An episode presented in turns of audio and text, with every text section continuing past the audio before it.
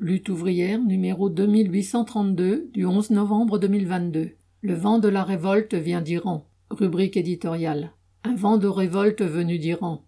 Depuis le décès de Masha Amini, torturé et assassiné par la police des mœurs de Téhéran parce qu'une mèche de cheveux dépassait de son voile, la jeunesse fait souffler un vent de révolte sur l'Iran. Et avec quel courage Des jeunes femmes arrachent et brûlent leur voile. Les rassemblements se multiplient au cri de guillemets, Femmes, vie, liberté, Mort au dictateur. Le portrait du dictateur Ramenei est caillassé. Des mollahs sont bousculés dans la rue, des policiers attaqués et des commissariats brûlés. Il n'y a pas une région, une ville, une université qui n'ait été touchée par cette rébellion. Les rassemblements sont dispersés, la foule ferme une faculté et écume un quartier, la contestation se déplace, change de forme, se démultiplie en mille et une démonstrations individuelles et cela dure depuis plus de cinquante jours, malgré la peur, les tabassages et les tirs à balles réelles contre les manifestants. Le régime aurait déjà arrêté plus de quatorze mille manifestants et tué plus de trois cents personnes, dont beaucoup de très jeunes. Mais rien n'arrête la contestation. Celle-ci trouve, chaque jour, de nouveaux appuis avec des personnalités sportives, des artistes ou des journalistes qui franchissent le Rubicon en se solidarisant avec la révolte. Dans les villes, les fermetures de magasins ou de lieux culturels se sont multipliées. C'est vrai dans toutes les régions, qu'elles soient kurdes, balouches, arabes, perses, azéris, turkmènes. Des grèves de soutien ont aussi éclaté dans les régions pétrolifères et dans de grandes entreprises où les travailleurs ont des traditions de lutte anciennes.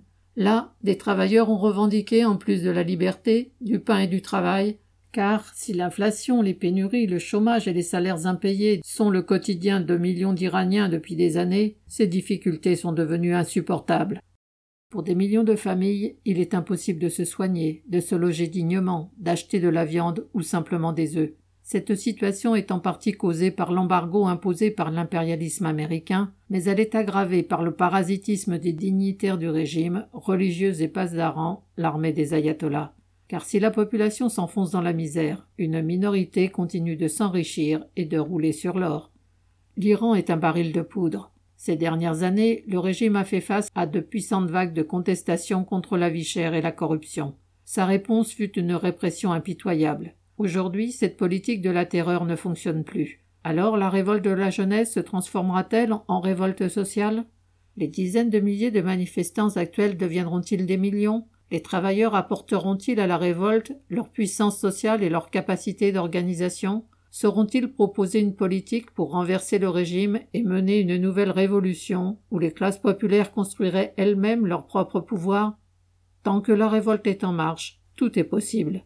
La jeunesse iranienne a osé engager le combat contre une des pires dictatures de la planète. Le changement n'est venu ni de l'opposition interne au régime, ni des grandes puissances qui gardent depuis deux mois un silence complice et montrent, une fois de plus, qu'elles ne sont jamais du côté des révoltes populaires. Il est venu d'en bas, de celles et ceux qui refusent de se soumettre. Cette révolte montre aux opprimés du monde entier qu'ils peuvent prendre leur destin en main en se battant contre ceux qui les dominent. Chaque pays a ses particularités, mais le cœur de la jeunesse et des travailleurs de tous les pays bat au même rythme et aux mêmes espoirs, la liberté, l'égalité et la possibilité de s'épanouir dans un monde fraternel. Ces aspirations sont entravées par un système de domination, domination des pays riches sur les pays pauvres, celle des riches sur les pauvres. Un tel système doit être renversé et il le sera, parce qu'en même temps qu'il sème des injustices, il produit des révoltés.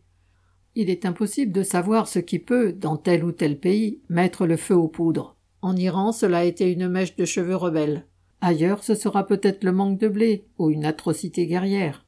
Une chose est certaine, les travailleurs ont un rôle majeur à jouer dans ces révoltes, car ils sont les seuls à être porteurs d'un ordre social débarrassé de l'exploitation de l'homme par l'homme. Et pour ce combat, ils ont besoin du courage incroyable dont la jeunesse iranienne fait preuve aujourd'hui. Bulletin d'entreprise du 8 novembre 2022, Nathalie Artaud.